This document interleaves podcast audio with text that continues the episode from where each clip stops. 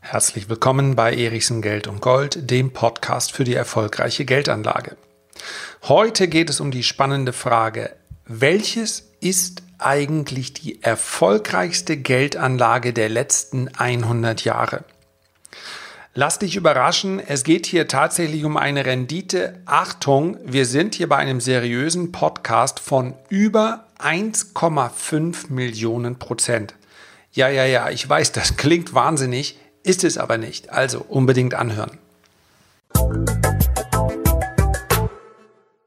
Heute geht es also um die blanke Rendite.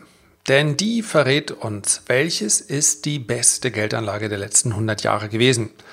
Und ich werde am Ende der heutigen Episode selbstverständlich auch sagen, wie ich momentan aufgestellt bin. Also in welche Anlageklassen investiere ich und wie viel.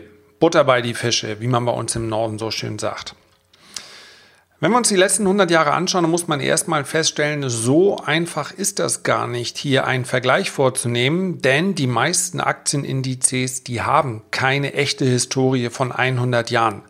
Die Börse, nicht ganz so, wie wir sie heute kennen, aber in ähnlicher Form, also als ein Platz, wo Käufer und Verkäufer sich getroffen haben.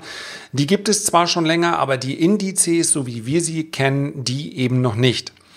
Man kann aber relativ gut zurückrechnen, wie es davor gewesen wäre. Das heißt also, man bekommt Daten rein für den Dow Jones. Der wurde zum ersten Mal im Jahr 1884 berechnet. Und für den SP 500. Der wird seit 1923 berechnet. Der DAX fehlt in dieser Aufstellung, der ist wesentlich jünger. Das liegt unter anderem darum, daran, dass wir zwei unrühmliche Weltkriege geführt haben, bei denen die Wirtschaft derart am Boden war. Da macht es überhaupt keinen Sinn zu messen, wo hier irgendein Index steht. Also der DAX, so wie wir ihn kennen, der ist etwas jünger. Das macht aber in dem Fall nichts, denn man muss ja fairerweise, wenn man Anlageklassen miteinander vergleicht, ja schon die Anlageklassen nehmen, die auch dann tatsächlich am besten gelaufen sind. Denn die sind ja nicht in irgendeiner Form geheim oder verborgen oder wir kommen nicht ran, sondern jeder deutsche Aktienanleger hat zu jedem Zeitpunkt die Möglichkeit, sein Geld in den SP 500 oder in den Dow Jones oder in andere Indizes quer über die ganze Welt verstreut zu investieren. Niemand wird gezwungen, in den DAX zu investieren, der nicht nur in den letzten Monaten und Jahren, sondern schon seit Anbeginn an, wenn man so will, einen schwächeren Verlauf hinlegt, zumindest im Schnitt, als SP 500 und Dow Jones. Ich rate auch hier zu einer Diversifizierung. Ganz klar werden wir in anderen Podcasts drüber sprechen. Man legt nicht alle Äpfel in einen Korb. Aber heute konzentrieren wir uns mal auf die beiden größten Indizes und es sind nun mal der S&P 500 und der Dow Jones. Womit können wir die ganz wesentlich vergleichen? Tja, mit jeder Art von Geldwert, das möchte ich mal am Anfang feststellen, brauchen wir das gar nicht machen. Man könnte jetzt ja sagen, ja, wir stellen jetzt einen Index wie den Dow Jones mal gegenüber dem Dollar oder dem Euro. Das funktioniert nicht so richtig gut, den gibt es noch nicht so lange. Nehmen wir vielleicht die D-Mark oder nehmen wir den Schweizer Franken oder, oder, oder. Macht das Sinn? Nein, das macht tatsächlich keinen Sinn, denn keine Währung dieser Welt ist eine Anlageklasse. Eine Währung ist ein Tauschmittel, man kann mit einer Währung investieren, man kann mit einer Währung konsumieren, aber es wäre fast schon unfair, dieser Währung nun die Bürde aufzuerlegen, damit eine Rendite zu erwirtschaften. Ja, es gab auch Phasen der positiven Verzinsung, selbstverständlich, aber meist vor Inflation. Das heißt also, wer sich den Dollar oder die D-Mark oder den Euro, wenn wir diesen Währungskorb zurückrechnen würden, im Verlauf der letzten 100 Jahre ins Depot gelegt hat, aufs Konto gelegt hat, der hat was erzielt? Im Schnitt Verluste zwischen 90 und 99 Prozent. Ja, auch die Weltleitwährung Dollar hat durch die Inflation über 90 Prozent an Kaufkraft verloren in den letzten 100 Jahren. Das gilt für jede existierende Papiergeldwährung auf diesem Planeten, auch für den Schweizer Franken. Papiergeld ist keine Geldanlage.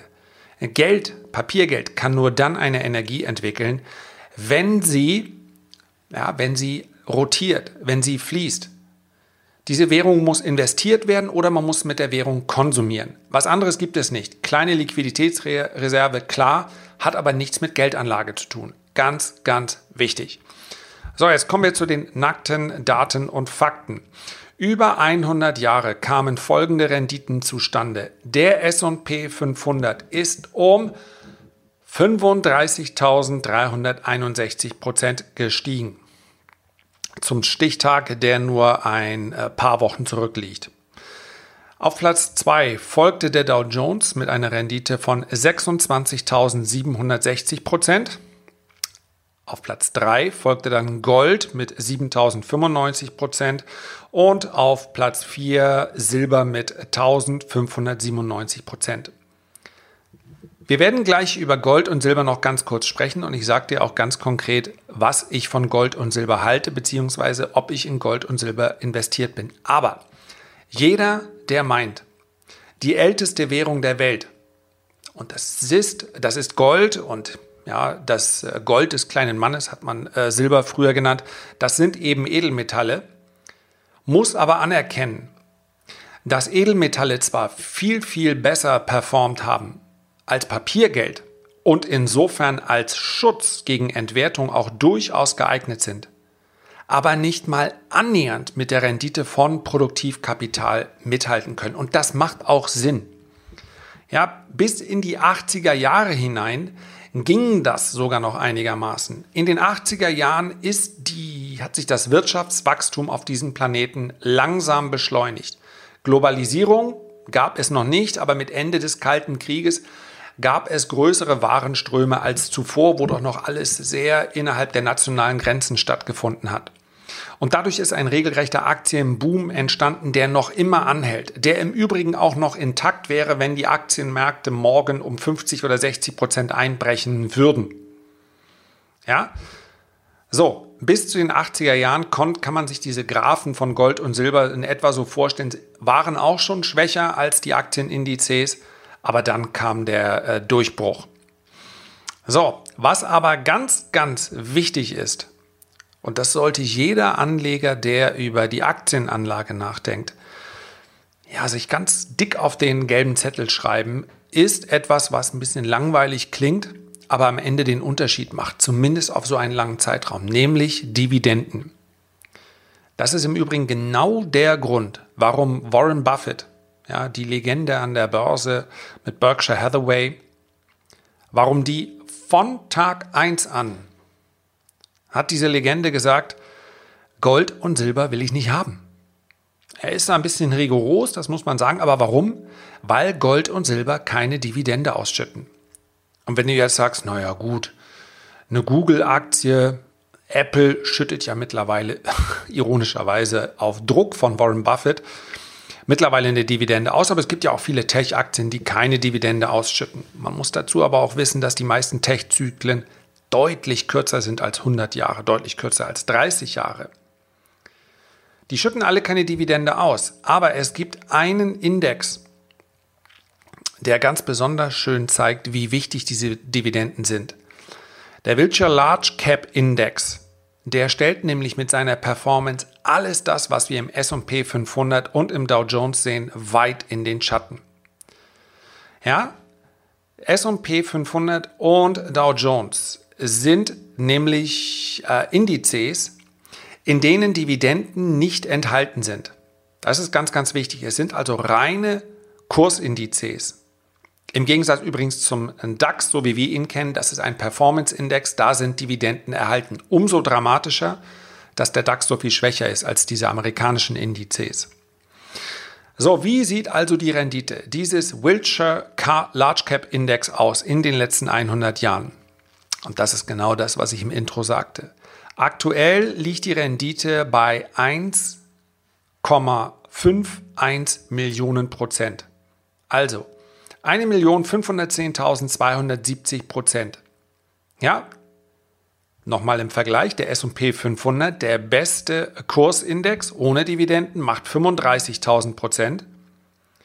Der Wilshire Large Cap Index, bei dem Dividenden enthalten sind, und zwar die der größten US-Unternehmen, nicht irgendwelche ausgewählten äh, Unternehmen, der macht 1,5 Millionen Prozent. Das heißt also, über diesen langen Zeitraum macht es einen enormen Unterschied, ob Dividenden, die hier dann äh, dem Index zugerechnet werden, zwischen 2, 3 oder 4 Prozent ob die zu der Rendite dazukommen, jährlich und damit dann natürlich auch wieder für die Anlage zur Verfügung stehen oder nicht. So, angesichts dessen ist die Frage auch beantwortet, wie ich langfristig investieren sollte, nämlich in einem diversifizierten Portfolio, in dem Dividendenaktien dann auch eine große Rolle spielen. Jetzt wirst du natürlich zu Recht sagen, hallo, da fehlt doch noch was. Ja, wir Deutschen können doch nicht nur wir können doch nicht nur unser Girokonto auffüllen, wir halten ja auch gerne ein bisschen Gold und Silber. Da war doch noch was. Richtig. Die Immobilie. Die Immobilie ist bewusst hier mal rausgelassen, weil man die Immobilie auf zwei verschiedene Arten und Weisen betrachten kann. Geht es rein um die Wohnimmobilie, die selbst genutzt ist, da muss man sagen, seit 1970 gab es immer mal wieder Phasen, in denen man auch nach Inflation eine positive Rendite erwirtschaften kann. Unter dem Strich gesehen war die aber relativ gering. Ja, es geht hier um selbstgenutzte Immobilien. Bei fremdfinanzierten Immobilien ergibt sich natürlich ein gewisser Hebel. Und mit diesem Hebel ist es natürlich auch möglich, mit, mit Immobilien positive Renditen zu erzielen. Aber wie gesagt, das ist ein Sonderthema, werde ich gerne äh, demnächst besprechen. Allerdings werde ich das in schriftlicher Form machen, nämlich im Report. Unter www.erichsen-report.de. Bei einigen Anbietern kannst du auch unter diesem Podcast, wenn du den aufklappst, die Adresse sehen, kannst du dich für diesen kostenlosen Report eintragen. Dort bespreche ich nicht nur Themen wie etwa Immobilien, ich schaue auch auf Gold und Silber. Ich schaue selbstverständlich auf den Aktienmarkt. Einfach mal ausprobieren, kostenlos, nichts zu verlieren. Und das ist mir auch immer ganz wichtig. Wenn du anschließend nach zwei, drei Ausgaben sagst, nö, damit komme ich irgendwie nicht zurecht, bringt mir nichts, dann kannst du dich genauso leicht wieder austragen, wie du dich eintragen kannst. Ja? Ich bin selbst der größte Hasser von irgendwelchen Newslettern, die ich am Ende doch nicht lese. Also bitte einfach mal ausprobieren und eintragen. Nicht vergessen, E-Mail-Adresse bestätigen. Das ist aus rechtlichen Gründen notwendig. Und abschließend, ich habe es ja gesagt, Butter bei die Fische. Was ist mit meiner eigenen Anlage?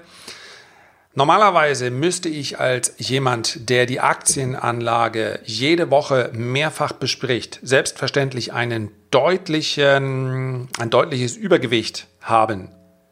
Ist aber, das sage ich dir ganz offen, nicht so. Das liegt daran, dass sich in den letzten 20 Jahren immer mal kleinere Gelegenheiten ergeben haben. Ich würde mich gar nicht als Immobilienspezialisten bezeichnen, sondern als jemanden, der sich einfach mit der Materie beschäftigt und insofern eins und eins gelegentlich mal ähm, sinnvoll zusammenzählen kann und erkennt, ha, ist nicht immer zwei, ist manchmal auch drei. Also es haben sich einfach äh, Gelegenheiten auch im, im Immobilienbereich ergeben, die dazu geführt haben, dass, und das wird sicherlich bei vielen der Fall sein, inklusive meiner Wohnimmobilie, bei mir der Aktienanteil und der Immobilienanteil in etwa gleich groß ist, wenn ich meine Wohnimmobilie, also ähm, mein Haus, in dem ich mit meiner Familie und dem Hund lebe, wenn ich das rausrechne, dann habe ich ein kleines Übergewicht in Aktien, rund 40, 45 Prozent, etwas weniger, wie gesagt, in Immobilien. Dann habe ich noch einen Anteil, der bei rund, was haben wir denn aktuell, müssten das um die 15 Prozent in Edelmetallen. Das wiederum aufgeteilt 50 Prozent Gold, 50 Prozent Silber. Ja, und dann kommen dann noch so kleinere Sachen wie eine Uhr, die man eventuell dazu rechnen kann. Vielleicht sind es auch zwei, drei, vier Uhren. Und ein paar Bitcoin habe ich natürlich auch. Aber das sind, macht nicht die ganz große äh, Summe am Ende aus. Ja? Mit solchen Sachanlagen wie äh, Whisky oder mit Uhren und, und, und, muss man ganz klar sagen, da hat man ein, auch mit seltenen Weinen, Erstens, man muss sich sehr gut damit auskennen, ansonsten kommt da überhaupt keine Rendite bei raus.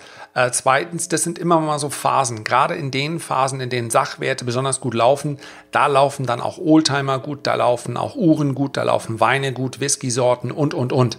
Aber wie gesagt, man muss wissen, was man kauft. Also, wenn man jetzt äh, zum nächsten Nettomarkt fährt und man holt sich dafür äh, 14 Euro eine, eine Buddel Scotch, ja, ich befürchte, die muss man dann selber trinken. Wie schmackhaft das ist, ja, das überlasse ich dir. Aber die wird im nächsten Jahr keine 15 oder 16 Euro äh, wert sein. Damit ist nicht zu rechnen. Also, soweit zu dem Überblick der erfolgreichsten Anlagen. Herzlichen Dank für deine Aufmerksamkeit. Wenn ich dich heute um einen kleinen Gefallen bitten darf, dann wäre es der, dass du diesen Podcast vielleicht an einige Freunde oder jemanden in der Familie weiterempfehlen möchtest. Ich verkaufe hier im Podcast nichts außer dem Wissen, um das es geht. Und ganz wesentlich geht es um die eine Erkenntnis, dass Geldaufbewahrung, so machen das leider 80 Prozent der Deutschen, Geldaufbewahrung auf dem Girokonto oder auf dem Festgeldkonto, dass das keine Rendite bringt, sondern am Ende Vermögen kostet. Wer also verstanden hat, dass Geldaufbewahrung und Geldanlage zwei grundverschiedene Dinge sind, bei dem atme ich dann schon mal erleichtert durch. Also, ich freue mich aufs nächste Mal. Bis dahin herzliche Grüße, dein Lars.